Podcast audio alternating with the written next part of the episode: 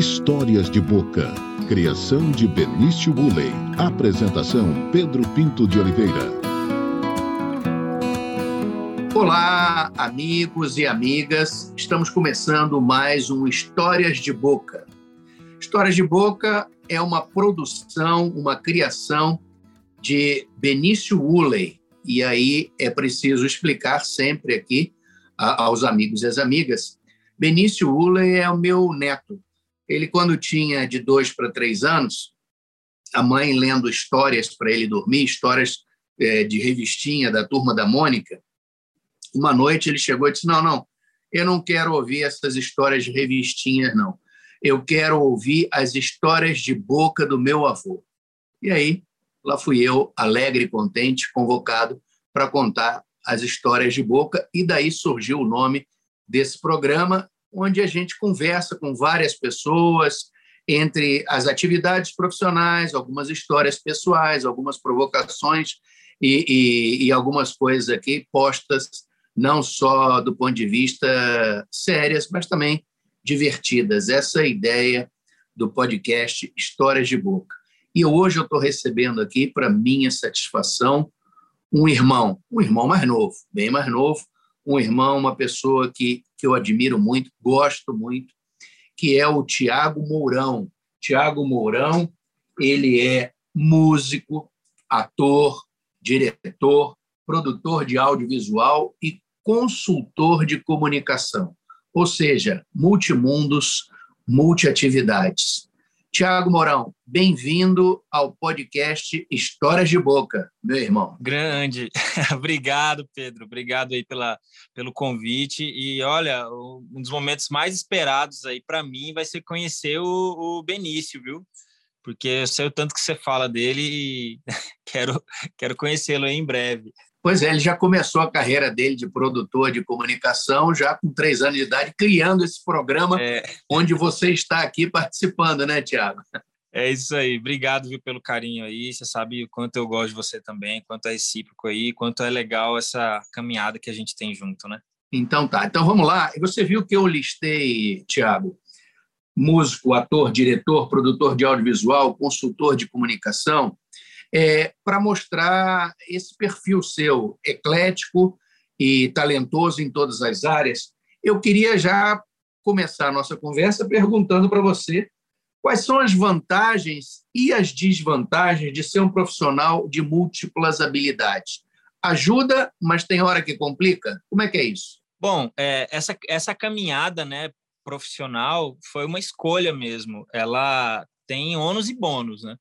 O ônus é óbvio você ter domínio de, de uma situação, né, de um set, de qualquer situação em que você precisa apresentar múltiplas habilidades, conhecer por trás das câmeras, conhecer o processo que circula, né, a comunicação, a arte em si, a coisa ela está muito atrelada porque a comunicação ela lida muito com a parte criativa sempre, né? Então é, ter, ter um pouco de domínio de todas as áreas é muito, é muito prazeroso e é muito elucidativo, porque é isso, você consegue enxergar o todo.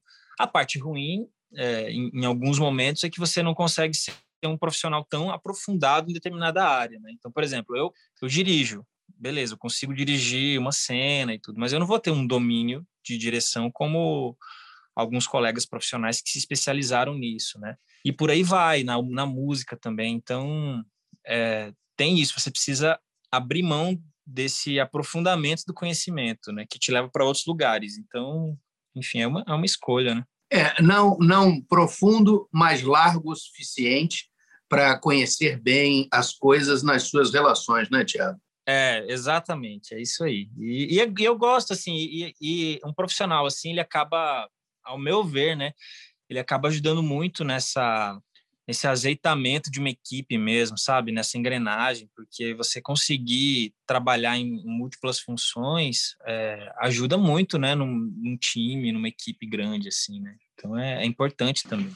Com certeza. Eu, eu vou deixar para o final da nossa conversa ah, as questões relativas aí a essa última atividade sua, é, que é importante, você estabelecendo no, no, no, mercado da comunicação política como consultor de comunicação política, que no senso comum chamam de, de marketing, marqueteiro, mas na verdade é uma coisa muito maior, mais ampla, porque se trata é, da comunicação. Então, no sentido maior do que propriamente uma ferramenta ou uma atividade é, mais administrativa. Vamos deixar para frente. Beleza. É, vamos falar do, do, do agora, porque assim, você está no auge de dois grandes personagens hilariantes que você criou recentemente, uhum. não é? Quer dizer, mais ou menos recentemente, no caso do, do Ailon, né? Sim. Mas eu queria que você falasse é, sobre esses dois personagens que estão tomando a cena na, na internet, o Chodito e o Ailon. Como é que foi o processo de criação de cada um? Vamos começar pelo, pelo cuiabano do Perrateado, o, o Chodito. O Chodito, né? Bom, o Chodito, é, eu tive a oportunidade de apresentar um trabalho na faculdade, onde a disciplina pedia é, uma pesquisa sobre o linguajar ribeirinho. A gente foi fazer uma, uma pesquisa de campo na comunidade de São Gonçalo, para eu ter um pouco assim do de material, né, para criar o roteiro e tal. E aí a gente decidiu é, parte do trabalho fazer na forma teatral. E aí eu fui criar esse personagem e tentei criar algo que tivesse um acesso a algo que não tinha sido feito ainda, sabe, na, na estética, na forma de falar, né, que a gente tem muita referência de Rio Arruda, Nico Ilau, Totó também já estava naquela época ali despontando e, e são tipos de cuiabanês, né, para se falar. Então, fui buscar algumas referências em pessoas mais antigas, é, em pessoas que eu tive contato, né? Meu avô sempre foi de sítio, eu ia visitar ele, então eu conversava com, com ele ali um tempo. Ele não era cuiabano, mas tinha muitos amigos ali em volta, porque ele morava na guia. Então, eu tive um pouco desse contato. Depois, eu tive contato com professores ali no ensino médio, no, no primário que eu fui também, é, absorvendo talvez até sem, sem muita intenção, né? Porque eu era criança e tudo, mas aí quando eu fui construir, eu fui buscar todas essas referências e aí saiu o Chodito. E desde a estreia dele foi um sucesso, assim, a aceitação foi muito legal, foi, foi uma coisa muito positiva para mim, foi um gol, assim, sabe? Você vai bater aquele pênalti sem, sem saber muito para que canto você vai chutar e você faz um golaço no ângulo, né? Foi mesmo, mais ou menos assim. E aí depois é, disso eu levei ele para o teatro e fui crescendo o personagem, fui colocando mais elementos culturais, mais profundidade nele e é, recentemente ali eu me dediquei a levar ele para a internet, que era um lugar que ainda estava meio distante, né? Agora, me, me, diz uma coisa aí, aí você juntou a sua habilidade de música, a habilidade de ator, em várias performances do Chodito, ele também canta, Sim. não é? Você usa esse elemento da, da música. É, dá uma palhinha para gente do Chodito cantando, Tiago. Vamos lá. Morena, ô oh, moreninha, Quero te levar no baguncinha. Vou te impressionar, te deixar apaixonada. Quando eu mostrar a maionese temperada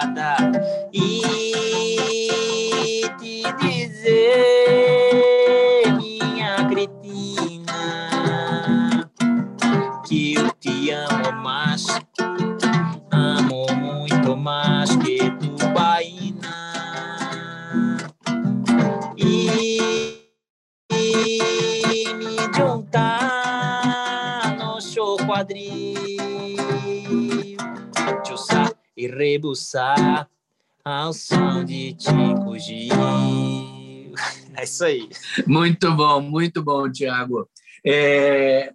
E agora me diz como é que surgiu o Island, que é, já é uma, uma outra versão de, de um rapaz para lá de sedutor. Como é que teve a ideia do Ailon? Da onde veio? O Ailon foi o seguinte, o Ailon, eu tinha uma dentadura, prótese que eu uso né, no dente do Ailon, que eu tinha pedido para fazer para o Chodito, porque eu tive um, uma, um processo assim de de migração do Chodito, migração estética, assim, né? Ele tinha o dente todo preto, porque eu tentava representar fielmente o arquétipo do, do ribeirinho, né? Enfim, que tá ali, a gente sabe que não tem uma saúde bucal, né? E a gente vê que é, é uma estética desse tipo. Então, o dente era estragado, aquela coisa, né?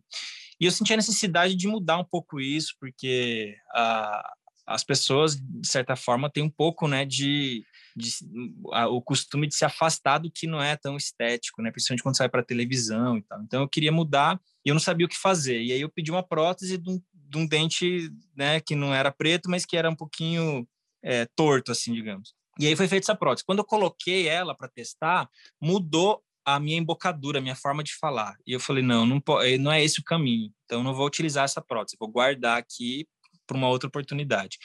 E aí passou um tempo, eu, eu troquei, eu tirei o, o dente estragado do Chodito por dente de ouro. Criei uma história ali do político que estava me devendo, ele me pagou, aí eu fiz o tratamento, enfim, criei uma, uma storytelling para a vida do personagem. E aí sobrou essa dentadura ali, eu testei várias coisas com ela, e aí um dia me veio um insight de, de fazer um sobrinho do Chodito. Por que o sobrinho? Porque o sobrinho ele tem uma relação mais, como eu diria, mais complexa do que o filho. Quando você tem uma relação de pai e filho, você, o, o, pai ele tem a liberdade de brigar com o filho e aquela coisa, né? Mais íntimo. O sobrinho, você transita numa linha muito tênue de, de ruído ali. O, o, tio ele pode brigar com o sobrinho, mas não o suficiente para ser um pai. Então ele tem que manter um certo, uma certa cautela. E o sobrinho também, ele é folgado, porque ele sabe que o tio não vai ser tão exigente quanto os pais e tal. Então, é uma relação assim.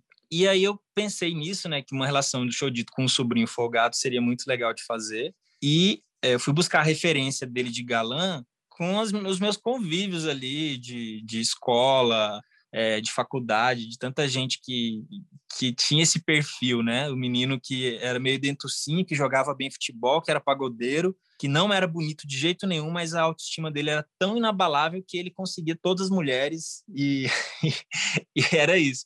Então eu fui criando essa coisa assim de deixar o Ailon bonito a ponto dele ter autoestima elevada e feio a ponto de ficar nítido que ele é feio, que ele se acha, entende? Então eu é, arrumei uma forma de colocar a orelha dele de abano, porque a orelha de abano é uma coisa muito comum para quem, quem é cuiabano, né? A gente sofre muito com isso, assim.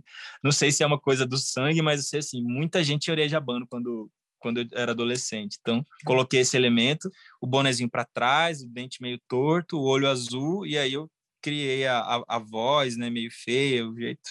Enfim, e aí saiu essa essa coisa linda aí que é o Ailon. Agora, Tiago Mourão, fala pra gente aqui, conta essa história da sua boca. Quem é que recebe mais nudes, o Ailon ou você, por conta desse personagem sedutor? Olha, o Ailon, o Ailon, o Ailon não tem. O Ailon, eu, eu ainda sou um pouco tímido nessas relações assim de, de internet, né? De, e o Ailon não. O Ailon, ele, ele chaveca todo mundo sem critério. As senhoras, as moças, as, a, as pocotinhas, as marombeiras que estão começando a estragar todo mundo, o Ailon vai, vai em cima. Agora, você, você, você com esse sucesso todo, você lida bem com, com assédio? É alegre, despreocupado, como se não houvesse amanhã? Ou preocupado? Não, eu lido bem, porque eu acho que tudo, tudo faz parte, né? A minha forma de conduzir a vida dos personagens, ela ela vai nesse encontro do natural, do que do que é espontâneo e eu tento criar o universo deles e deixar eles tão semelhante à realidade que as pessoas passam a confundir. Tem gente que interage com o Ailon acreditando que é o Ailon que está conversando ali. As pessoas mandam mensagem para mim falando com o Ailon, eu respondo como Ailon. Mandam mensagem para o Shodito, eu respondo como Shodito, tento responder todo mundo e vou criando essa essa camada, né, essa onda aí de interação que eu acho que é muito legal para o trabalho e para mim também. Agora, Tiago Mourão, vamos tirar o véu da academia, porque nós estamos falando de assédio, de sedução. É, eu me lembro da sua monografia de final de curso. para quem ainda não sabe, o Tiago Mourão é formado em radialismo na Universidade Federal de Mato Grosso.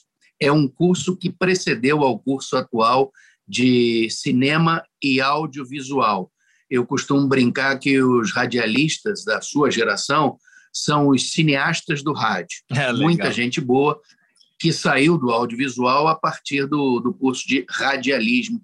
Esse era o, era o nome do, do curso. É, e aí tem essa sua dedicatória, que eu quero que você comente, que o professor Elcio Moreira achou um negócio assim fantástico, né, de dar nota 11, que você colocou lá na dedicatória para minha namorada e não tem nome nenhum de namorada, né, Tiago? Como é que foi isso? Era, era, era, era namorada futura, namorada presente? Como é que você criou essa dedicatória? Genial. Eu era tão apaixonado nessa época que para mim só existia ela, então eu não senti nem necessidade de colocar o nome. Boa, boa bom argumento. Esse foi, esse foi o argumento do Ailon, né, ou do Mourão? Mas porventura, se futuramente eu tivesse outra namorada, eu poderia mostrar a e dizer: tá aqui, meu amor, eu sempre te esperei. Então, eu acho que é um. foi um texto que foi, no mínimo, sagaz aí. Né? É, foi extremamente sagaz, Morão. Agora vamos, nós estamos falando de relacionamento, paixões. É, eu quero que você fale sobre uma, uma relação que é importantíssima é, na sua carreira e para gente que assiste e admira vocês dois, que é a sua relação com o genial Eduardo Butaca, ator, produtor cultural também, diretor. E como é que funciona? Como é que funciona essa química dessa parceria de vocês dois? Cara, muito muito louco, né? Eu fui conhecer o Edu na faculdade. Eu já tinha assistido ele no espetáculo é, bem ali novinhos, né? A gente, eu estudava num colégio ali em outro, a gente, né, viu, eu, eu, tinha um festival que ele estava participando, eu assisti ele, era uma ponta que ele fez numa peça, mas assim, eu sabia quem era ele. E aí fomos ter a felicidade de se encontrar na faculdade, né? E, e aí no primeiro semestre a gente já teve oportunidade de se conhecer teatralmente mesmo. Ele estava com um espetáculo, ele me convidou para participar e, era um grupo muito grande, já era um grupo muito muito coeso, com muita sintonia que eu fui entrando aos poucos, né? Do qual o Jean e a Ana Rosa também faziam parte, né? Que são nossos grandes amigos também. E, e essa relação ela foi amadurecendo e a gente foi é, aos poucos entendendo esse lugar nosso na arte, nessa produção e essa responsabilidade artística que a gente tinha de ser uma geração, né?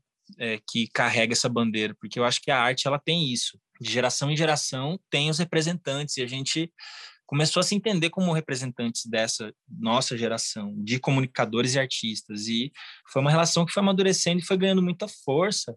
Então, o Edu é uma pessoa extremamente importante na minha vida. Eu costumo dizer que ele é minha alma gêmea artística, porque a gente fez praticamente tudo relacionado à arte na nossa trajetória profissional juntos, né? Seja no cinema, seja na própria comunicação, que a gente carrega muito da arte nela, e no teatro. E, e, é aquela coisa, um grupo que era muito grande foi se fragmentando, cada um foi tomando seu rumo e sobraram só nós dois. Então a gente conseguiu caminhar até agora aí, e já bem estabelecidos, né? Então, o Edu, praticamente tudo que eu faço, ele tem uma participação, tudo que ele faz tem uma participação. A gente caminhou junto com os nossos espetáculos durante um bom tempo e depois a gente decidiu é, é, fazer espetáculos solos, porque também é importante para a carreira né, ter isso. Então ele teve o dele e me chamou para dirigir, eu tive o meu e chamei ele para dirigir. E é isso, a gente confia muito um, um no outro, assim, e, e, a gente faz sempre questão dessa parceria. Agora, Tiago Mourão, vamos. Já foi, você já elogiou bastante o nosso Butaca. A, a, agora é o seguinte: nós estamos aqui também tratando dos bastidores, daquilo que, que está por trás das cenas. Sim. O Eduardo Butaca, é um parceiro difícil. Como é que você sabe quando deu ruim? O Eduardo vai ficar bravo. Cara, o Edu é uma pessoa extremamente sistemática, organizado, é, e ele ele gosta de tudo muito muito organizado do jeito dele assim, né? Óbvio que artista por ser artista ele já tem um nível de desorganização, porque eu acho que a criatividade tem um pouco desse lugar do imprevisto, do improviso, né? E a gente tem muito disso. Eu já sou uma parte muito executora, então a gente acabou de uma forma muito intuitiva se encaixando nessa atividade sem precisar necessariamente delimitar, sabe? Ele é, foi percebendo os espaços que ele poderia ocupar e que são sempre relacionados à estética, à própria direção em si, com coisas mais detalhadas, né? Ele é muito detalhista. E eu fui ocupando outros lugares ali. Então, a gente acabou que acho que a gente teve uma desavença nesse tempo todo, assim, que foi resolvida rapidamente também, enfim, coisas de, de nervosismo de estreia, né? Que, que e, ele, ele aceitando que você que tinha razão, ou ao contrário, Tiago?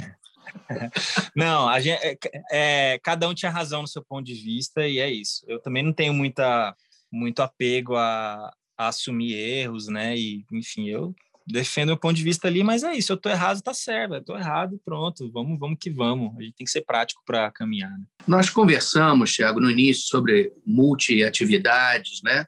Uma das atividades eu quero aqui registrar, porque eu quero o seu comentário, daquilo que eu acho que o Eduardo Butaca falta incluir no, no currículo dele com mais constância, que é essa observação sistemática, com esse olhar sensível da, da cena cultural em Mato Grosso, ele também não crítico das artes, mas o crítico da própria do próprio contexto contemporâneo da vida, da política e, e de outros fatores, né, do estado da cultura que eu costumo dizer, e é um talento. Os textos dele de, de análise sobre determinadas situações são textos belíssimos. Você acha que ele está devendo isso para a gente, Tiago? Eu acho, eu acho que o Edu precisa, precisa sair mais desse, é, desse casulo aí, viu? Ele tem um potencial incrível de ser um, um grande pensador da cultura, ele tem muita experiência com a educação.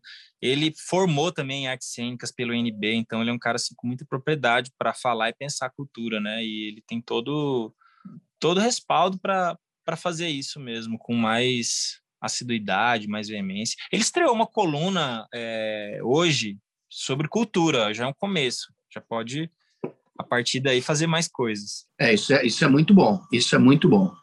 É, eu quero agora chegar nesse ponto sobre atividades para falar da sua experiência como consultor em comunicação política.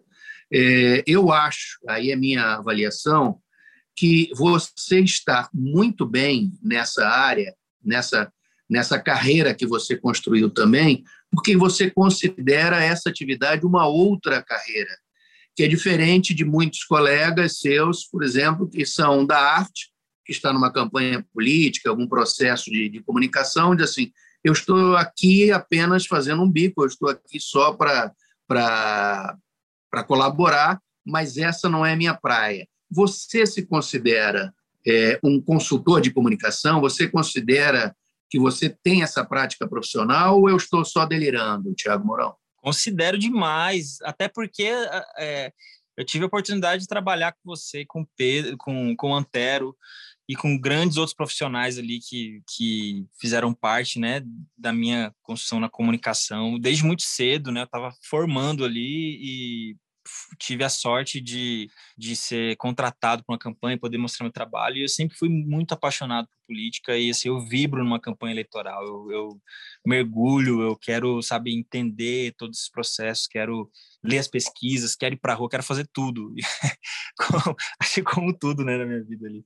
Então, eu sou muito apaixonado por isso, muito, muito mesmo, e eu tenho muita sinto muita saudade de fazer parte de uma campanha, faço isso com muito amor, muito tesão, sabe? E eu acho que esse é o segredo, né? Para você ter ter esse fogo mesmo, porque não é fácil, né, aguentar uma campanha política, uma campanha eleitoral, não é para qualquer pessoa. Com meia bomba não dá para suportar. Não dá, é uma pressão e a gente tem que trabalhar é, assumindo essa pressão, ao mesmo tempo ter empatia, entender que está todo mundo pressionado, é, entender o sentido de um trabalho em equipe, enfim. É, Para mim é um dos trabalhos mais importantes que eu realizo e eu, fico contando os dias para ter uma nova campanha. Sou viciado em campanha eleitoral. Tiago, então, é assim, muita gente não conhece, não sabe que você é criador de dos últimos grandes jingles de campanha eleitoral. Eu queria que você listasse os jingles recentes que você criou e que foram ao ar, que foram é, veiculados aí nos embates eleitorais das eleições recentes. Bom, ó, eu, praticamente os últimos, né, das principais. Eu criei o jingle do Mauro Mendes do segundo turno na primeira campanha que ele que ele participou.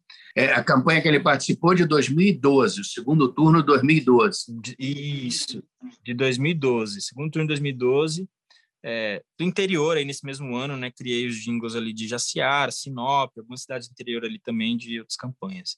É, em 2014, eu criei os jingles do Pedro Tax, que a gente também fez a campanha, do Rogério Salles, que concorreu também naquele ano. É, em 2016, eu criei o jingle ali junto com o Nilcinho do segundo turno do Emanuel. A gente estava fazendo campanha em Lucas do Rio Verde também, né? É, um dos jingles que eu fiz foi lá. E aí, em 2018, foi a campanha do Mauro Mendes e do Jaime Campos. Eu criei o jingle dos dois, também eleitos. E quem mais? Foi em 2018, 2020 agora, né? Foi, foi o jingle ali do, do Binotti, do Fávaro e do Juarez também nas campanhas de Lucas Sinop e Senador para Mato Grosso. Foram esses aí.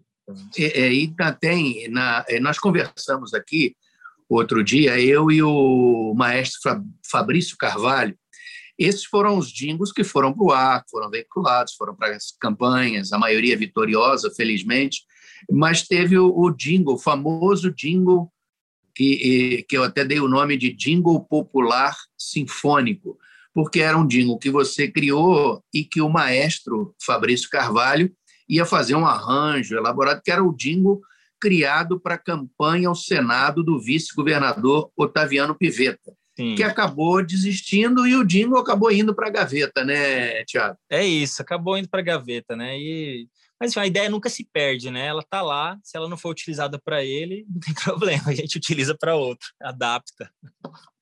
E tem algumas ideias que a gente que a gente gosta muito, né? E fica é igual é igual o jingle do Jaime que que a gente criou do Volta Jaime que a gente decidiu não usar por uma questão estratégica, mas que é um jingle lindíssimo, né? Que a gente ficou muito triste de não poder usar ele, né?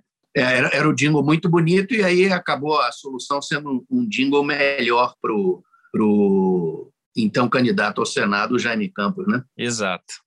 Agora, o do Fávaro, agora, dessa eleição para o Senado, também ficou muito bem, ficou muito bem acabado. Ficou, não ficou. A gente.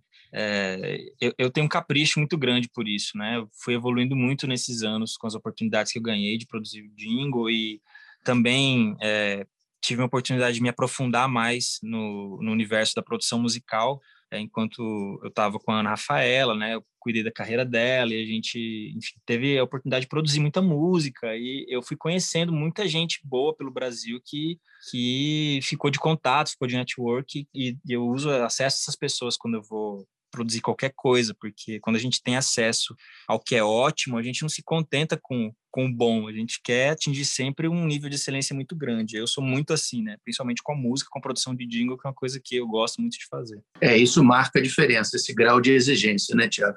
Agora, é... vamos voltar aqui para a cuiabania, vamos voltar para a cultura regional, para o sotaque cuiabano. Vamos. Também aqui nos Histórias de Boca, eu tive o prazer, a honra de conversar com um grande diretor de teatro, o Gilberto Nasser, é, criador do grupo teatral Ânima, é, criador do grupo musical Alma de Gato, e ele estava falando sobre esse jeito do cuiabano falar, né, uhum. dos R's abertos, e ele citou é, o, o, R elegante como uma referência desse falar cuiabano na mídia do nosso amigo jornalista Antero Paz de Barros. E você faz uma brilhante imitação do Antero Paz de Barros com esse R. Como é que é o Antero com o R dele, Tiago?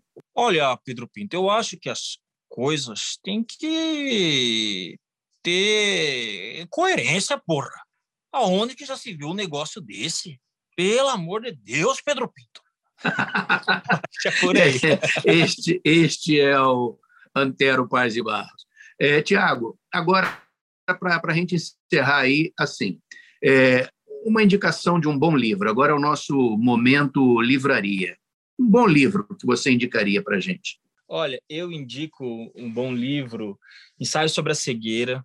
Eu acho um, um livro incrível e que retrata muito essa, é, como eu diria, essa, essa loucura que a gente está vivendo hoje, né? É, esse surto de de egoísmo e surto de apego e de ego em cima de algo que é, a gente nem tem nas mãos, né? Então acho que é um livro que ele, embora tenha uns anos aí de lançado, ele é muito futurista, muito contemporâneo. Muito bom. É, e o que, que não falta na playlist do Tiago Mourão? O que, que você ouve? Não é o Ailon e nem o Chodito. eu, né? Eu tenho, eu tenho escutado muita música da nova geração da MPB e das produções musicais no Brasil. Eu tenho escutado é, um disco do Emicida agora, que é o Amarelo, que tem canções incríveis e uma roupagem muito sensível do rap nacional, sabe? Ele fez um documentário recente na Netflix que conta um pouco dessa história, dessa trajetória e fala dessa coisa da luta de classes, de raça, e ele fala isso de uma maneira muito bonita, muito profunda. É, na minha opinião, Emicida é um dos melhores compositores da nova geração. Vale muito a pena ouvir esse disco dele, viu? Tá incrível. Muito bom. Tiago Mourão, muito obrigado pela sua participação aqui no Histórias de Boca, uma criação de Benício Uley, apresentado aqui pelo seu amigo Pedro Pinto de Oliveira. É, o podcast está aberto para suas considerações finais, Tiago Mourão. Ô, Pedro, eu que agradeço, viu? Eu agradeço muito aí essa parceria, essa amizade que a gente tem e todas as oportunidades que você já me deu e é isso, meu amigo. Obrigado, estou aqui, sou sou um servidor da arte e da comunicação nessa existência aí e estou aqui pronto para encarar qualquer desafio, qualquer sonho, junto com quem queira caminhar comigo. E ótimo. E para encerrar, vamos aproveitar que você está com o violão na mão e você escolhe o som que você vai encerrar o podcast do Mourão. Vamos lá. Ixi, eu, eu que escolho, que decisão difícil agora, hein? Vou escolher, então, uma música do Lenine, pode ser? Pode ser, você que, que vai encerrar como você quiser, Tiago. Bom, vou, vou encerrar aqui então, Pedro, com a música do Lenine, que eu sempre quis aprender a tocar, e nos tempos para cá eu dei uma ensaiada boa nela. Eu acho que é uma música que ela é ela é uma música atemporal e nesse momento também ela tem sido muito importante para muita gente, a mensagem dela. Paciência.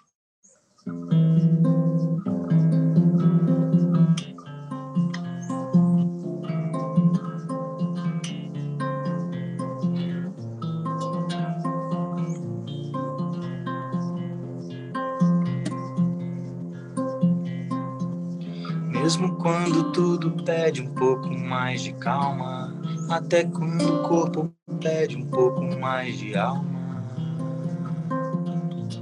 a vida não para. Enquanto o tempo acelera e pede pressa, eu me recuso, faço hora, vou na valsa. A vida tá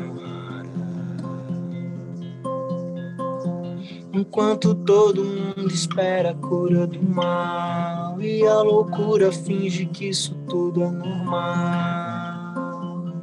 Eu finjo ter paciência.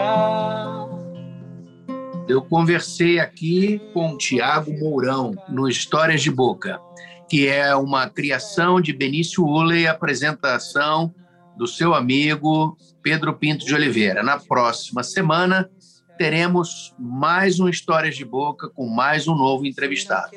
Um abraço. Falta para perceber. Será que temos esse tempo para perder? Ninguém quer saber. A vida é tão rara, tão rara.